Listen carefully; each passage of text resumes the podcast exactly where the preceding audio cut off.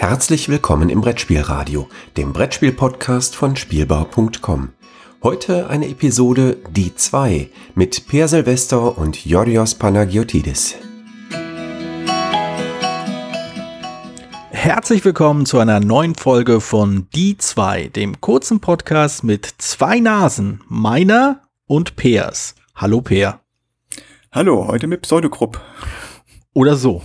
Genau, in diesem kurzen Podcast werden wir über zwei zufällig gewählte Spiele sprechen. Ähm, ich habe mich gar nicht richtig vorgestellt, vielleicht spare ich mir das fürs Ende auf. Ähm, Das und, vergisst du sowieso. ja, wahrscheinlich. Äh, das, das müssen dann die Zuhörer raten, wer ich wohl war. Ähm, genau, also zwei zufällige Spiele nach unserem altbekannten Algorithmus, den haben wir ja mittlerweile äh, ausgiebig erklärt. Und äh, wir schauen einfach mal, was wir für interessante Spiele ausgesucht haben oder ausgesucht bekommen haben und was wir vielleicht Interessantes dazu sagen können. Klingt ein Ja. Plan, oder? Das klingt auf jeden Fall wie ein Plan, ja. Dann fangen wir mal gleich an. Peer, welches wunderschöne Spiel aus deiner Sammlung wurde denn äh, dir vorgesetzt? Okay, also ich muss sagen, gleich als erstes, das, es gibt viele Attribute für dieses Spiel, aber wunderschön würde ich jetzt nicht dazu zählen. Na, Äh, metaphorisch aber- gesprochen dann. Okay, metaphorisch. Also es ist auf jeden Fall ein Spiel, was äh, das von einem Genre, das, das du, glaube ich, sehr magst, nämlich Hidden Movement. Ah, okay. Jedenfalls hast du da schon ja, also zwei Spiele in, bei der 2 und ich glaube auch schon das eine oder andere Spiel mit, mit Jürgen zusammen vorgestellt. Ähm, ich, Und ich du muss, hast auch noch ein paar in deiner Sammlung. und so. Richtig. Ich, ich, mu ich muss aber einschränkend zugeben, ähm, ich würde nicht mal 100% unterschreiben, dass ich das Gen- Genre besonders mag. Äh, aber es ist wahr, dass irgendwie ziemlich viele Spiele dieser Art in meiner Sammlung gelandet sind. Die klingen halt immer interessant und dann denke ich so, "Joa." aber ja, ich bin gespannt. Ja, dieses Spiel ist äh, ja ist auch ein Hidden Movement Spiel und äh, in diesem Fall spielen zwei Diebe gegen drei Kommissare, also unabhängig von der Spieleranzahl sind immer zwei Diebe gegen drei Kommissare und die versuchen im Louvre die Mona Lisa zu stehlen, also nicht die Kommissare, sondern die Diebe. Ach, Und ja, und entsprechend heißt das Spiel Finger weg von Mona Lisa. ja. Und ja, ja, das, das, Ja. das waren noch Zeiten, als, als halt, äh, ja. als man solche Titel hatte, meinst Ja. du? Also Und ich, ich habe ja nichts, ich finde es ja prinzipiell gut. Also ich finde, es sollte mehr Spiele geben, die äh, ganze Sätze oder zumindest Satzfragmente als Titel haben. Es gibt halt so viele Sachen, die einfach nur der, die, das Gegenstand oder was auch immer äh, sind oder halt äh, Ortsnamen. Das sind so die schlimmsten. Er hätte auch nur Mona Lisa heißen können oder Louvre. Ja. Naja, gut. Diebeszug im Louvre ist der Untertitel. Äh, Ach so, dann damit ist- noch erklärt. Okay. Ja. Das Spiel ist von Oliver Igelhaupt, Tobias und, und Tobias Krebs und Dominik Krebs. Und äh, Igelhaupt hatte damals in den 90ern einen Eigenverlag wieder, ja, das, das bleibt wieder meiner Linie treu, Mhm. nämlich Glücksritterspiele. Und das Spiel ist ja in, in jenem Eigenverlag erschienen, in einer Holzschachtel mit Okay. Schiebeverschlag und äh, da drin das Material ist, ist also der Spielplan ist so aus Stoff, aus Filz und aber sonst also das Spiel ist jetzt nicht besonders toll vom Material her oder so. Mhm. Aber es ist ein ja Hidden Movement Spiel, ein nicht uninteressantes. Also wir haben es ist wie gesagt 1999 rausgekommen und wir haben es damals häufiger gespielt und äh, ich, witzigerweise bei Board Geek habe ich gerade geguckt, der einzige Eintrag, also der einzige Forumseintrag, den es da gibt, ist, wie können die Kommissare denn dieses Spiel gewinnen? Das ist ja so kompliziert, das ist ja, die haben ja kaum eine Chance. Mhm. Ich glaube, bei uns haben fast immer die Kommissare gewonnen. Okay. Also insofern äh, scheint das äh, so das Übliche zu sein. Nein, ich habe auch in der Popple Review gelesen, dass, dass der, der Autor hat ja auch geschrieben, der von dem von der Rezension damals hat er auch geschrieben, dass in der einen Runde alle überzeugt waren, dass die Diebe keine Chance hatten und in der anderen Runde die Kommissare keine Chance, was ein gutes Zeichen ist. Ich würde da kein, ja, ich denke mal, das ist ziemlich ausgeglichen. Vielleicht haben die Diebe etwas, mh, brauchen etwas mehr Glück, glaube ich. Also die Sache ist die, ähm, die Diebe bewegen sich halt geheim. Da gibt es so einen kleinen Miniplan, auf dem sie sich bewegen und müssen Tresore knacken, Mhm. äh, um einmal das die Mona Lisa zu finden. Außerdem brauchen sie jeweils einen Schlüssel, um wieder rauszukommen. Mhm. Und zwar jeder ihren eigenen. Und das ist halt ein bisschen Glückssache. Wenn jetzt einer beide Schlüssel findet, müssen sie sich erstmal irgendwo treffen und die beiden Schlüssel über und einen Schlüssel übergeben und so. Und das es gibt auch noch zwei Tresore mehr, dann ist da ist dann noch so eine so Schokolade drin, mit dem die, also im Prinzip damit können die Diebe dann zwei Felder mehr laufen, wenn sie die ab, abwerfen. Aber die will man eigentlich haben. Also es hängt schon ein bisschen davon ab, was man in den Tresoren findet. Ne? Also wenn man jetzt die Diebe gleich auf, der erste Dieb findet seinen Schlüssel, der zweite Dieb findet seinen Schlüssel und dann findet einer von dem gleichen Mona Lisa, dann wird es tatsächlich für die Kommissare schwer. Aber wenn das, aber so eine glatte Partie habe ich auch noch nie erlebt. Also meistens geht's da nicht ganz so glatt ab. So, und äh, die Kommissare bewegen, können sie nicht ganz so weit bewegen wie die Diebe und können halt auch nur sehen, wenn, können ein Dieb auch nur dann sehen, wenn sie im gleichen Raum sind mit dem oder im gleichen Korridor. Und auch dann können sie, also sie müssen halt auf demselben Feld landen, was schwierig ist, wenn es zufälligerweise passiert. Sonst, wenn, wenn ein Dieb nur so kurzzeitig durchläuft, dann kriegen sie nur eine Bescheid, dass ein Dieb kurzzeitig durchgelaufen ist. Und die Kom Kommissare können halt auch noch Kameras aufstellen, äh, um dann sozusagen Räume zu kontrollieren.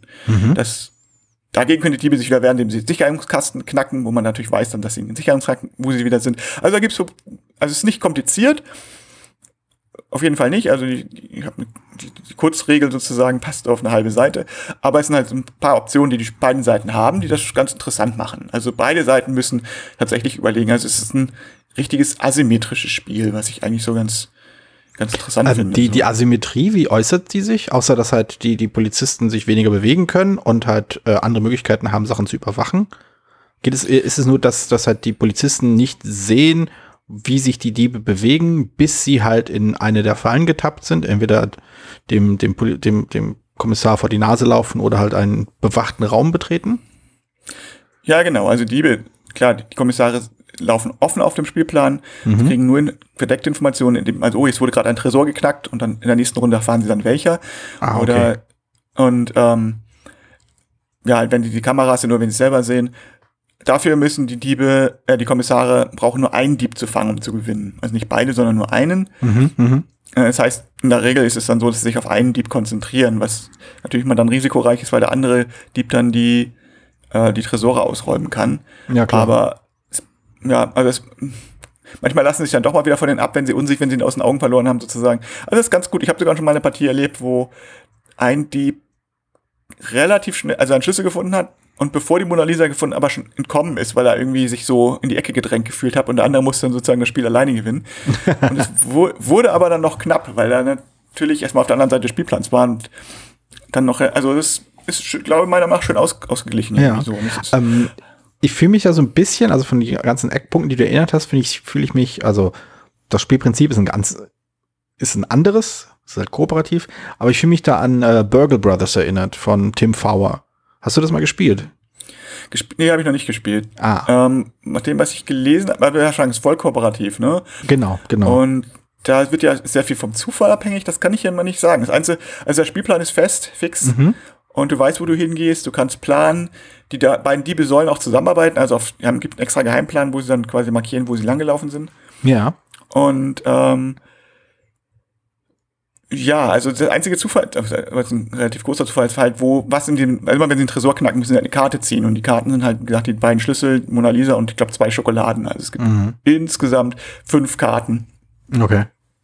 Und ich glaube, es gibt auch fünf Tresore. Also insofern ist, Haben wir nicht mal bei dir äh, so ein hemmungslos überproduziertes Spiel gespielt, Neuauflage auch, ähm, mit Teams, so, so Spione und, und äh, Superbösewichte?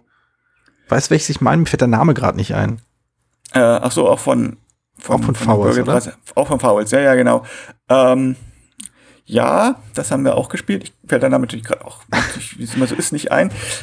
Ähm, ähm, ähm, ähm, ähm, ja, wo, wo er genau Spione gegen, Gegen so, Da- so Dr. gegen, Evil gegen die. Bösewichte halt, ne? Genau, genau. Also ich würde sagen, ach, das würde ich nicht mit dem vergleichen wollen, weil da die Mhm. eine Seite, also gut, da sind ja beide Seiten geheim, verdeckt.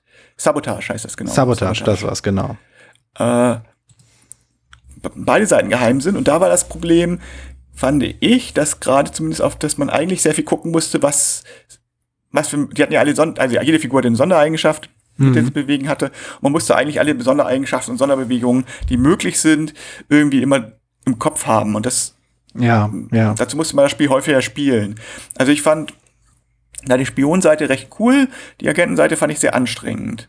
Mhm. In mhm. dem, also es, in dem Sinne, das kann man ja nicht sagen. Also ist Moment. ähnlich, äh, aber, aber es ist ähnlich, ist, ist aber ähnlich, ähm, also bei Sabotage ist auch ein bisschen asymmetrischer, also dass nicht Ja, nur die beiden verdeckt sind, hast- sondern auch unterschiedliche Ziele haben. du, du hast äh, Agenten und Spionen genannt. Ich finde die Differenzierung gerade nicht so klar. Äh, Agenten und Bösewichte meine ich. Bösewicht, ah, okay. Mhm. Äh, äh, und ich fand die Agenten einfacher zu spielen, also weil man ein klares Ziel hat. Bei den Mhm. Ja, die, ja, ja. Die, die Bösewichte mussten ja die Agenten erstmal finden, bevor sie was gegen die genau, anderen das war so tun ein. Ja, es, es, das war anstrengender. ja, ja. Die, die, die Lernkurve auf jeden Fall höher, weil du man ja, also gerade wenn man es das erste Mal spielt oder so, äh, man ja auch erstmal sich orientieren muss, von wegen, wo ist denn überhaupt, wonach äh, halte ich eigentlich Ausschau? Man hat so sein, sein, sein Ziel, irgendwie hier, irgendwie seine Plättchen hier voll zu packen, aber man aber es ist schwer zu greifen, gegen was man genau vorgeht, während du halt, wie gesagt als Agent hast ein konkretes Ziel und weißt, okay, da ist vielleicht eine Falle, da, das muss ich, dem muss ich hier ausweichen, darauf muss ich achten und dadurch ist es, das Spielprinzip ist sehr viel klarer von, von der Perspektive aus. Ist es bei, ähm, bei Mona Lisa anders oder, oder ähnlich oder haben die Leute da auch eine ziemlich genaue Vorstellung, was ihr Ziel ist und wie sie da hinkommen? Nee, also ich würde sagen tatsächlich, das ist einfacher, weil die, die Kommissare haben, also beziehungsweise die Diebe haben das Ziel, haben ja vor Augen, dass sie die Tresore knacken sollen Mhm. und können das- von ihren Startpunkten müssen sie halt überlegen, wie sie da hinkommen, um und sie sehen ja, wo die Kommissare hinlaufen. Sie hören ja auch, wie bei Scotland Yard, mit, was die Kommissare so besprechen und wo vielleicht wo Kameras sind oder so. Und dann können sie sich schon mal überlegen, wie sie am besten diese Tresore erreichen, haben die Tresore als Ziel. Und die Kommissare haben nach meinem Dafürhalten genug Mittel, dass sie gezielt spielen können. Also Okay. sei es, dass sie sich halt einsprechen, also um eine Kamera zu installieren zum Beispiel, muss einer aussetzen. Und die, die wissen, wo, wo, die, wo die Diebe anfangen können und wo sie am Anfang hinlaufen. Und die können sich am Anfang, die Kommissare können sich am Anfang erstmal ein bisschen positionieren und dann werden sie als eine oder andere Kamera ein, einrichten und dann haben sie vielleicht auch schon ein paar Informationen gesammelt durch die Kameras oder durch was sie gesehen haben. Ja. Oder dass vielleicht sogar schon ein Tresor geknackt wurde. Und dann können sich dann auf der einen oder anderen, wie bei Mr. X, ein bisschen Ja. einschichten. Also es ist wie bei Scotland Yard, wo es dann ähm, ja auch nicht ganz hundertprozentig klar ist, wo der ist. Aber man kann zum Beispiel sagen, okay, das wäre hier oder hier oder hier. Und naja, du fährst, du bist noch relativ weit weg, fahr, setz dich- geh mal so erstmal U-Bahn und du kannst diese Station abdecken, dass er da nicht lang kann und und ich guck, guck mir mal die einzelnen Felder an. So. Und so ähnlich kann man es ja auch machen. Die Kommissare können sich auch in den Weg stellen, zum Beispiel. Die Hm. Diebe oder generell die Figuren dürfen nicht durch andere Figuren durchziehen, wenn ich das Mhm. richtig im Kopf habe. Und also wenn ein Kommissar an der Tür steht zum Beispiel, dann kommt der Dieb da nicht rein. Gut, die Türen, ein, die, ein, die räumen mal mehrere Eingänge, Hm. aber dann weiß, wenn der, der Dieb dann einmal durch den Raum durchläuft, dann bist du, ah, er muss in der einen Raum, er muss beim anderen Eingang raus gewesen sein. So. Hm. Und die Diebe wollen natürlich vermeiden, dass sie im gleichen Raum sind wie ein Kommissar, weil dann werden sie sichtbar Ah, klar. und können dann auch und dann können sie halt auch einfach geschlagen werden, so, ne? Also wenn die Hm. dran sind. Ja, Also da- es ist, da- ja, beide, genug Ziele, würde ich sagen. Also es ist ja, Ja. recht wichtig, dass, dass man weiß, was man machen muss. Und das Ja, auch ja. gleich bei der ersten Partie an. Also ich, es ist ein, also jetzt kein, ich sag mal, es ist jetzt kein ganz großes Kino, aber es ist, Hm. äh, ähm, es ist ein schönes Spiel. Es ist auf dem Level vom Scotland Yard, vielleicht Ticken interessant. Ich weiß nicht. Also ich würde es ungefähr so mit Scotland Yard vom, vom Niveau her vergleichen. Also Hm. ist ein bisschen thematischer noch, weil du halt, also noch ein bisschen dichter am Thema vielleicht, Ja. ähm, als bei Scotland Yard, wo es immer so ein, also warum bekommt der Scotland, warum bekommt Mr. X die Tickets, ne, von den Ja. Detektiven, macht ja erstmal keinen Sinn. Aber, oder so, aber äh, da ist Mona Lisa ein bisschen dichter am Thema, ein Tickchen, aber dafür ist halt der Glücksfaktor mit, mit den Tresoren, der ich will sagen, also Frust würde ich jetzt nicht sagen, aber also einen Spannungsmoment reinbringt, aber auch einen Glücksfaktor reinbringt, der vielleicht nicht von allen so willkommen geheißen wird. Aber ich finde es ist, war uns damals Spaß gemacht. Ich habe nochmal nachgeguckt, wir haben es tatsächlich aus noch aus der Zeit, also ich habe äh, wo ich das, wo ich in Hamburg noch mit meiner Spielegruppe alle Spiele bewertet hat. Mhm. Und äh, wir haben das alle mit durch die Bank mit vier von fünf Punkten bewertet. Mm, also es okay. war, also es ist durchaus ein kleines Schatz. Also ich von den Glücksritterspielen, die ich, also was ich so gelesen habe, ist es glaube ich das tatsächlich so das Interessanteste. Ja. Also ich habe die aber anderen noch nicht gespielt. Also Mhm. Oder ich habe sie auch nicht. Also ich will sie auch nicht mehr spielen. Ich glaube, den Verlag gibt's auch nicht mehr.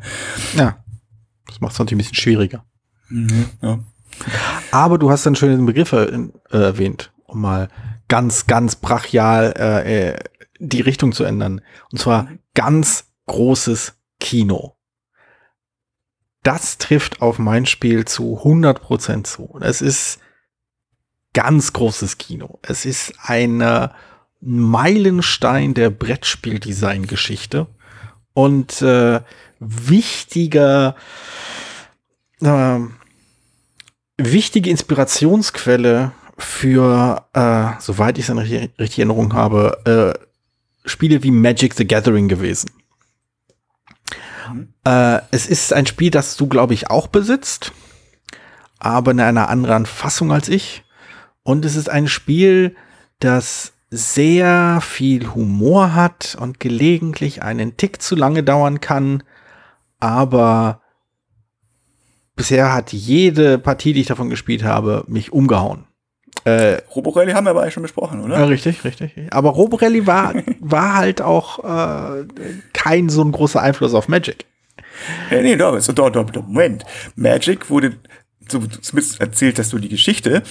Magic wurde damals entwickelt von, von äh, Garfield, damit Wizard of the Coast das Geld kriegt, Geld genug Geld hat, um, um Roborelli zu produzieren zu können.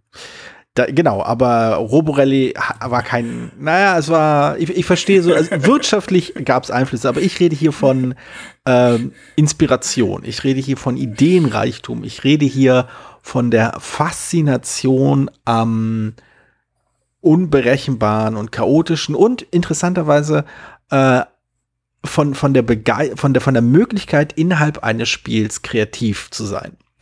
Äh, habe ich das, das Spiel habe ich noch nicht erwähnt. Ich erwähne es jetzt mal. Ich meine natürlich Wiz War.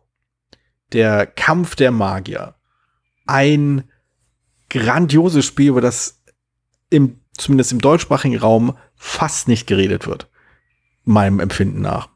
Es ist, äh, es ist super. Es ist halt äh, bis zu vier Magier hauen sich mit Hilfe von Magie äh, entweder die Köpfe ein oder klauen sich gegenseitig eine Schatztruhe aus ihrem kleinen Labyrinth. Und wer als erster, ähm, ich glaube, zwei Punkte geholt hat, hat das Spiel gewonnen. Sehr einfach. Aber man hat halt einen, einen beeindruckenden Stapel an Zaubersprüchen und einer, vielleicht ein Tick zu komplizierte, aber nichtsdestotrotz, wenn man hört, dass man genommen hat, sehr gut funktionierende ähm, Möglichkeit, Magie zu betreiben. Zaubersprüche zu sprechen. Und da gibt es halt Standardsprüche von wegen, ich bewege mich schneller oder ich mache jetzt mehr Schaden, als ich, als dir einfach nur auf die Nase zu kloppen. So Standardkram, ne? Du willst ja Leute verprügeln und ihre Lebenspunkte auf Null setzen. Äh, aber du hast dann auch solche tolle Sachen wie, ich spreche einen, ähm, einen Blitz, der von verschiedenen Wänden hin und her reflektiert wird. Äh, und ich kombiniere das vielleicht noch mal mit einer Wand, die ich erschaffe. Also kurz gesagt, ich habe dich in eine Ecke gedrängt, spreche einen Blitz, spreche danach hier eine Wand und der Blitz äh, haut dann so oft gegen, äh, von einer Wand zur nächsten, dass du quasi äh, gebrutzelt wirst. Oder es gibt Zaubersprüche, mit denen kann man eine Wand des Labyrinths wegessen und dann durch einen Gang, der neu entstanden ist, äh, durchlaufen und hat dann zwischendurch noch mal natürlich seine Lebenspunkte gehalten. Schließlich hat man eine ganze Wand gegessen.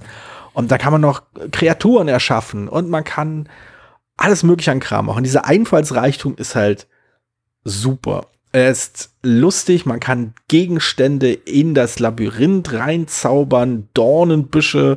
Eine, eine meiner Lieblingsaktionen bei dem Spiel, die ich immer, immer wieder für viel Gelächter gesorgt hat, war, ähm, irgendwo einen Dornenbusch hinzuzaubern und danach jemand mit Hilfe eines äh, Bewegungsspruchs oder eines irgendwie starken Windes oder vielleicht so einer Hand äh, einen gegnerischen äh, Zauberer immer wieder durch den Dornbusch zu ziehen, um ihm so seine Lebenspunkte wegzuhauen.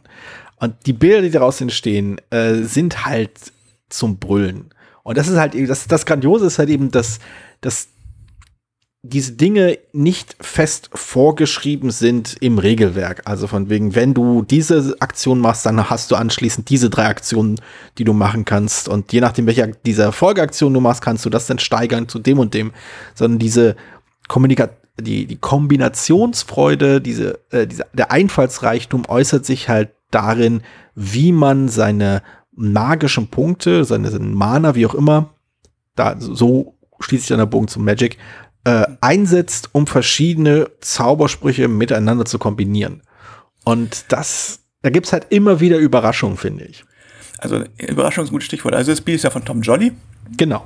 Und Tom Jolly ist ja einer, der immer super für Überraschungsspiele, also er hat immer einen unheimlich guten Humor. Me meiste seiner Spiele sind in irgendeiner Edition zumindest auch von ihm, ähm, von seinen typischen Tom Jolly-Figuren skizziert. Und äh, also ich bin ein sehr großer Fan von seinem ähm, Science-Fiction-Spiel. Das ist ein Name, mir natürlich gerade nicht einfällt. Äh, Was, diese, diese, äh, diese, diese Horrible Green Things oder sowas? Awful Green Things from Outer Space. Genau, richtig. das das, ist das ja super. Das ist auch so mit vielen Überraschungen und so. Und äh, Wisbo ist halt auch das. Wisbo, kurze Anekdote hier, ich hatte das ähm, bei, als ich noch in Hamburg gewohnt hat, da gab's bei uns in der Nähe so einen, so einen Gebrauchbuchhandel und der hatte auch gebrauchte Spiele und da war auch ein Wiswar. Und ich dachte, ach, das nehme ich mir mal mit. Und habe ich zu Hause festgestellt, dass das nur die Erweiterung war von der ich, von der Ausgabe von 1983. Ich weiß gar nicht, welche das ist, die Mhm. zweite oder die dritte. Und ich, deswegen habe ich die fünfte ist es sogar, die fünfte Edition, glaube ich. Mhm. Und äh, ich musste dann die, ich musste mir dann sozusagen diese Edition nochmal be besorgen, damit ich dann auch das Spiel mit hab, was zur Erweiterung passt. Also das erste Spiel war so, wo ich die Erweiterung zuerst hatte. Aber du hast auch schon richtig gesagt, das ist also mit dem Chaos, was du auch gesagt hast. Also Wiswar, das da- darf man einfach nicht vergessen, darf man nicht vergessen. Es ist zelebriert das Chaos. Ja. Und ich glaube als solch, deswegen, du hattest gesagt am Anfang nicht zu Unrecht, darüber wird in Deutschland nicht gesprochen. Und das ist einfach eine, liegt einfach ganz einfach daran, meiner Meinung nach, dass es in Deutschland eine ganz andere Spiel, ohne dass jetzt, das Spielkultur klingt jetzt so, als würde ich das jetzt äh, irgendwie äh, werten. Ich will jetzt aber mal sagen, so Spieltradition vielleicht. Ich spiele Habitus. Habitus, ja, also eigentlich als Spiel ist es das Spielkultur im eigentlichen Sinne, ne, in dem Sinne wie unsere wie die Kultur und wie wir unsere Spiele gerne haben wollen und wie wir unsere Spiele, welche Art, welcher Typ von Spielen wird hier viel gespielt und das unterscheidet sich ja schon so ein bisschen aus der Tradition, aus der Geschichte heraus auch, würde ich, also welche, wie, wie die, denn die Leute, die spielen, die sorgen dafür, die, die ihre Spiele weiter verbreiten, deren Geschmack sozusagen setzt sich ja irgendwie durch, das, das kommt solche Spiele werden dann mehr produziert und man, auch wenn man die Spielebasis sicherlich auf eine breitere Basis stellt, dann kommt diese gewisse ja, Kultur zustande. Und Mhm. es gibt schon so bestimmte, die Franzosen mögen äh, so, so mehr, äh, haben sehr viel Party, mehr Partyspiele zum Beispiel als die Deutschen, glaube ich. Und die Japaner, wie hatte ich ja schon mal erzählt, glaube ich, hatten immer sehr charakterbasierte Spiele. Und Mhm. Biswo ist nun eher tatsächlich aus diesem Chaos, aus diesem eher witzig und ähm, nicht so sehr auf Balance oder auf ja oder auf Vorhersehbarkeit oder durch Planbarkeit Mhm. Mhm. ähm, ge gesetzte amerikanische Schu- Schule. Man denkt Amerikaner immer an zahllose Würfelschlachten, aber eigentlich ist es ja dieses Chaos, was da ein bisschen zelebriert wird. Und deswegen ist auch in Deutschland ist das nicht, das Chaos nicht so ein sondern gut, was so beim Spielen, glaube ich, so geschätzt wird, sondern es ist, glaube ich, Mhm, tatsächlich mhm. eher, dass ist man die, die Planbarkeit, dieses was nüchterne und also, Also es ist, also ich stimme dir zu. Also äh, irgendwie, ich habe es auch so wahrgenommen, dass es äh, bei vielen Spielen im, im deutschen Sprachraum äh, der Gedanke der Kontrolle, die man auf das Spiel und auf, den, auf die Spielentwicklung ausübt, äh, sehr hoch eingeschätzt. Das ist ein Spiel, wel, welches einem Kontrolle gibt oder mehr Kontrolle zu, zuspricht, dass sowas äh, eher mit offenen Armen empfangen wird, als halt ein Spiel, was einem zwar Einfluss gibt, wie Wiswar mit seinen Zaubersprüchen und ähnlichen Sachen, aber was eben nicht, nicht unbedingt viel Kontrolle erlaubt. Denn hat, man hat wenig Einfluss darauf, welche Zaubersprüche man erhält. Man hat sehr viel, sehr wenig Einfluss darauf, welche Zaubersprüche die anderen erhalten und man kann es auch nie vorhersehen. Und äh, die Art und Weise, wie alle zusammengepackt werden kann, ist halt auch Ne, Das ist ja, das ist ja der, der Überraschungsmoment. Wenn zum ersten Mal jemand auf die Idee kommt, was weiß ich, äh, den Zauberspruch, mit dem man etwas in Flammen setzt, eben mit der, äh, mit dem Dornbusch kom zu kombinieren und dann jemanden durchzuschubsen oder so. Es, es macht Sinn und deswegen funktioniert es. Und dann, also diese, dieser, der, der Spaß eben zu überraschen, äh, äußerst, sagen wir mal, plastische ähm, Spielmomente entstehen zu lassen durch die Regeln und eben auch, auch einfach die Spieler direkt aufeinander wirken zu lassen. Das wird halt im, das hast du auch richtig gesagt, äh, im amerikanischen Bereich, wo das ein bisschen chaotischer ist, wird auch gerade der Konflikt sehr viel zentraler als Spielkern wahrgenommen. Also wenn man sich nicht gegenseitig beeinflussen kann und doch durchaus negativ beeinflussen kann, dann fehlt dem Spiel ein klein wenig seine, ähm, Würze, seine, ist, seine Würze, seine Lebhaftigkeit. Ähm, das, das, die Ansicht teile ich nicht unbedingt, aber ich verstehe zumindest, dass, äh, dass das vorhanden ist und bei Wizwarp wird das auf jeden Fall, also wird es weniger zelebriert, aber es wird als selbstverständlich vorausgesetzt. Natürlich, der Spaß daran ist, dass man sich richtig beharken kann. Und dass man halt, manchmal gewinnt man, manchmal verliert man, aber es passiert auf eine lustige Art und Weise. Und die, die paar Momente, wo ich Wizwar, wenn ich es halt äh, gespielt habe, wo ich bemerkt habe, dass es halt so ein bisschen in die Knie gegangen ist, ist, wenn es halt mit einem, äh, quasi mit einer Einstellung gespielt wurde, die das nicht, die sich da nicht voll und ganz drauf einlässt, die eben halt eben die Kontrolle zurückhaben will, die eben die, die ähm, Einflussnahme auf den eigenen Zug, auf die nächsten zwei Züge, die Planbarkeit eben anpeilt. Das kann man bei Wizboard theoretisch auch machen. Man kann schauen, okay, ich habe diese Karten, ich habe jene Karten. Wenn ich jetzt demnächst so eine Karte ziehe, kann ich die so und so kombinieren, dann kann ich diesen Schritt laufen und dann kann ich, da gibt es verschiedene Möglichkeiten. Also es ist möglich, aber das Spiel wird dadurch irgendwie uninteressant.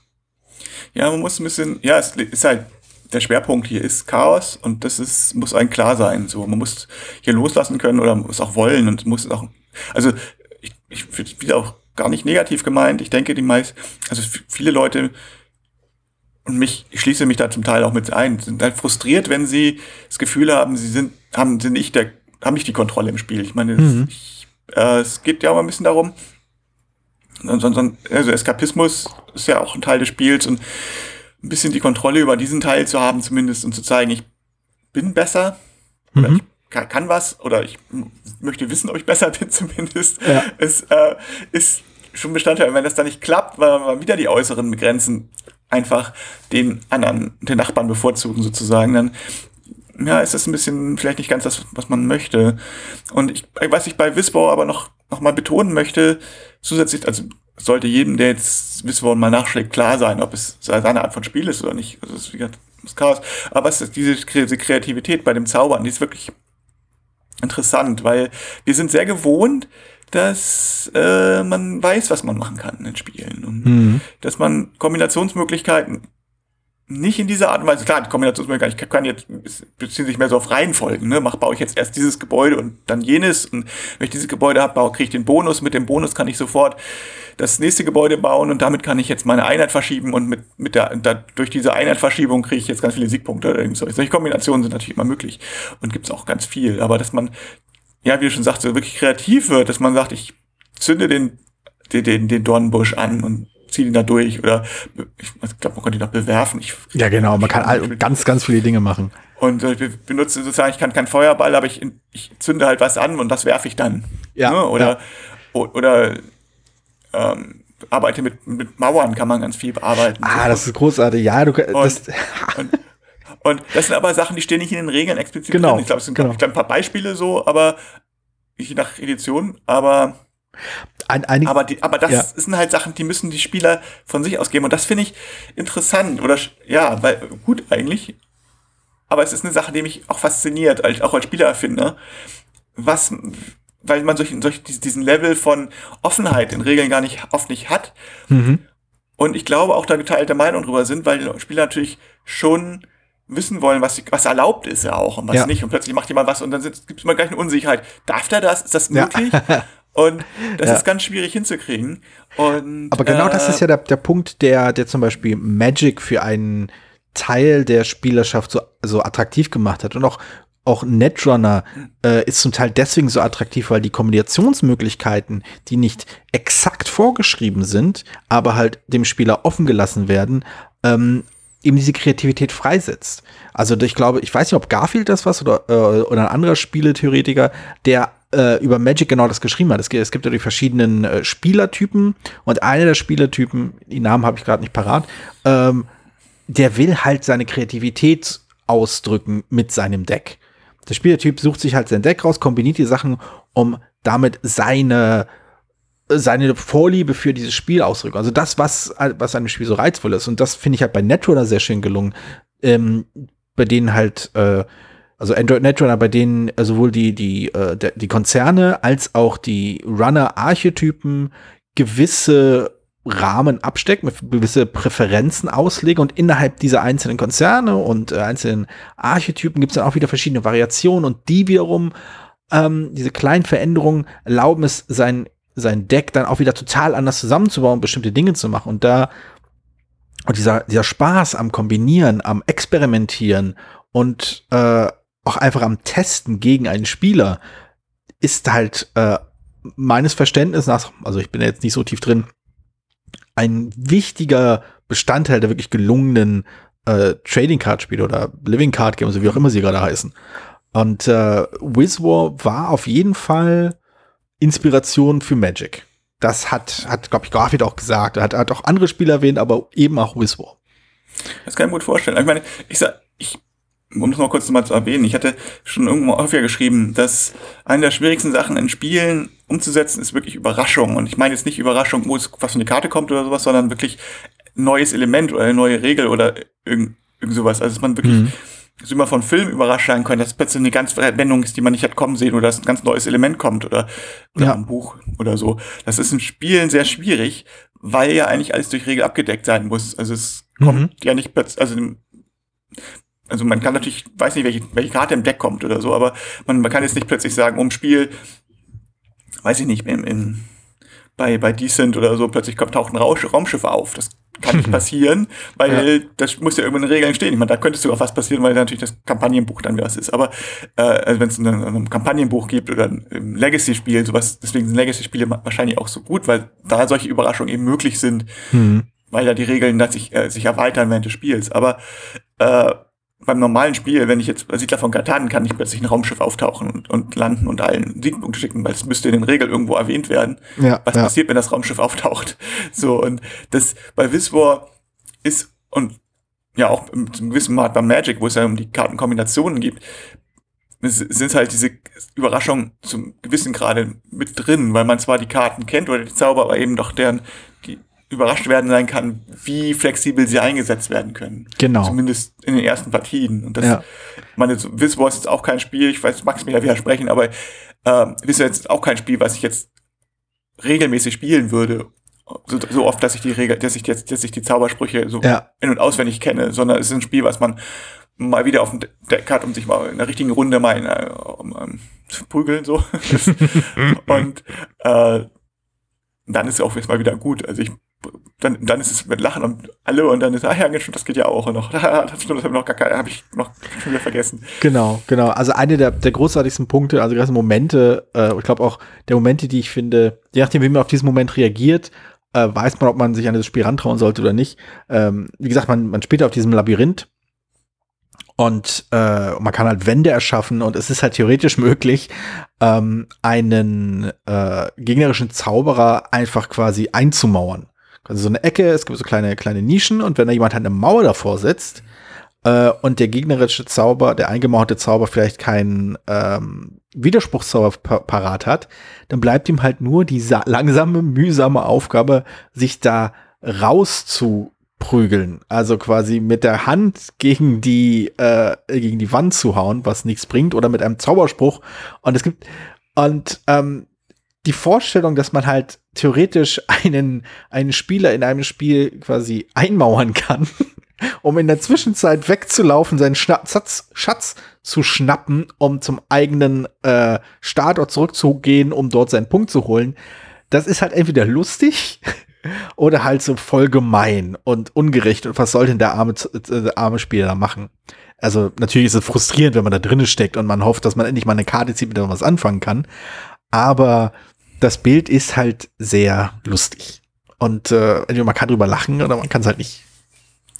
Es ist, für mich ist es eins von den Spielen, die so ganz bestimmte Zeit. Normalerweise, ich sag mal, in neun von zehn Fällen habe ich darauf keinen Bock. Aber manchmal eben doch. ja, mir geht es ähnlich. In neun von zehn Fällen habe ich da total Bock drauf. Aber im zehnten von zehn Fall haben die anderen Leute keine Zeit. äh, ja, also Zeit und wieder zurück zum Start. Ja. Also das, was was halt ein ein Schwachpunkt, den der Spieler das schon hat, also da merkt man habe ich auch äh, dem Spiel sein Alter an. Es ist vom Design nicht darauf ausgelegt, von alleine auf ein Ende zuzuschreiten, was zur Folge hat, dass sich so eine Partie, also dass eine Partie wirklich abendfüllend sein, also abendfüllend werden kann. Nicht weil, weil es langweilig ist oder weil nichts passiert, sondern weil es halt immer hin und her geht.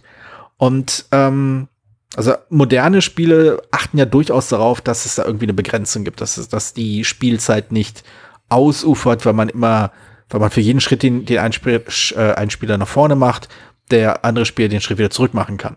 Ähm, das kann bei Wiz War schon mal passieren. So wegen, man holt sich den Schatz, legt ihn auf seine, äh, auf seine, ähm, auf seinen Startplatz, dann rennt man woanders hin und in der Zwischenzeit kommt ein anderer Zauberer angerannt, schnappt sich den Schatz und nimmt einem den Punkt wieder weg und dann geht's wieder von vorne los und man jagt sich dann quasi ganz durch das Labyrinth und schmeißt mit Feuerbällen und irgendwelchen Sachen um sich. Ähm, ja, also es kann sich halt echt ziehen. Also ziehen, ziehen klingt ja schon wie, dass es langweilig wird. Es wird halt nicht langweilig, aber irgendwann merkt man, also wir können wahrscheinlich noch drei, vier Stunden weiterspielen und zu keinem Ergebnis kommen. Lass uns mal aufhören. Das ist so das, was ich auch schon erlebt habe. Ja, also, also verflacht dann ein bisschen. Ich meine, ziehen ist das falsche Wort, aber schon echt, aber es verflacht dann ein bisschen, denkt so, ja, also es hat, es hat eben nicht diesen klassischen Arc immer. Also, genau, sondern genau. Es ist, sondern es ist Wenn- halt so ein bisschen. Ja, wenn der Zufall nicht mitspielt, dann gibt's halt keinen Abschluss, sondern dann läuft es halt in Perpetuum und äh, gut ist. Aber nichtsdestotrotz, ich mag es sehr. Es die letzte, äh, also ich glaube, ich habe die Ver- Version von Fantasy Flight, ich habe sogar noch zwei der Erweiterungen schnappen können, bevor halt die Lizenz aufgegeben wurde. Aber Steve Jackson Games hat jetzt die Lizenz und wird wohl demnächst äh, die neunte Edition, wenn ich es richtig verstanden habe, von Wiz War auf den Markt werfen. Vermutlich nicht mehr dieses Jahr. Ich weiß nicht, wie schnell äh, Steve Jackson da so bei der Entwicklung drauf ist, aber vielleicht nächstes Jahr. Und ich bin sehr gespannt, wie das wird. Also die, die Fantasy Flight Variante äh, sieht sehr hübsch aus, hat einen sehr schönen Comic-Charakter. Also auch von der Aufmachung her macht man sich da, äh, hat man da keine, keine Fragen, welchen Ton dieses Spiel treffen will. Ähm, aber vielleicht hat ja wieder äh, John Kowalik äh, was zum, zum Zeichnen. Dann haben wir halt quasi die Munchkin Wiz War Crossover Variante. Kann ja vielleicht Ja. auch was werden. Ich habe die alte Chessex-Variante Mm. äh, auf Papp, Pappschachtel, also wirklich, also Pappschachteln, die meine, aber wirklich dünne Pappe und auch alles nicht sehr schön, aber es ist halt von Tom Jelly, glaube ich, die Figuren gestaltet, wenn ich das richtig im Kopf habe. Hm. Also ja, es ist eine alte Version. ja, ich habe sie auch im Gebrauch gekauft damals, wie gesagt. Aber ja. Äh, Das, ja, dass es das so häufig gibt. Ja, mal gucken, wie die neue Aus- Ausgabe ist. Hm, Just Sex ist übrigens bekannt geworden, auch durch Lost, ähm, Lost Worlds, weil- über die ich auch schon mal geschrieben habe. Also ich weiß nicht, ob die irgendwann mal gezogen werden, aber ich kann nur empfehlen, nochmal bei uns mal einen Spielbar-Blog reingeschrieben, äh, uns im Blog zu gucken, auch mal lesen möchte, über Lost Worlds, die Geschichte von Lost Worlds und was es überhaupt ist. Das ist wirklich ein Klassiker, das ist einer meiner, einer, also ich will es nicht sagen, als mein absoluter Lieblingsspieler, aber eins von den Spielen, wo ich sage, die, die haben, haben mich mein, fast mein ganzes Leben lang begleitet und ich finde die immer noch gut. Also es ist wirklich, Hm, cool. Da bin ich ja sehr gespannt, dass, äh, ob und wann die mal hier auf den Tisch kommen oder vors Mikro. gucken. Ne? Na gut, ich glaube, äh, wir haben die Thematik ausgeschöpft, soweit man davon sprechen kann. Äh, einmal, äh, wer ist Finger weg von Mona Lisa? Genau, richtig. Und äh, einmal Wiz War. Ich war Jodros Banagotidis und ich habe gesprochen mit Per Silvester. Das war mein Das Abschluss, ist- oder? Genau, jetzt hast du dich sogar daran erinnert, das, Hervorragend. den Namen nochmal zu sagen. Sehr schön. Cool. Dann bis nächstes Mal. Bis morgen. Tschüss. Vielen Dank, dass du diese Episode Brettspielradio Die 2 gehört hast. Falls du dich mit uns austauschen möchtest, dann findest du uns auf Twitter. Peer unter König von Siam, Jorios unter @joe_dizzy und Jürgen unter @spielbar.com. Außerdem gibt es eine tolle Community rund um das Beeple Brettspiel Blogger Netzwerk. Hier nutzen wir Slack, eine kleine App für den Austausch mit Hörern, Lesern und Zuschauern. Falls du ebenfalls dazu stoßen möchtest, sende einfach eine E-Mail an info@spielbar.com, dann senden wir dir einen Einladungslink zu. Bis bald, wieder hier bei Brettspielradio die 2.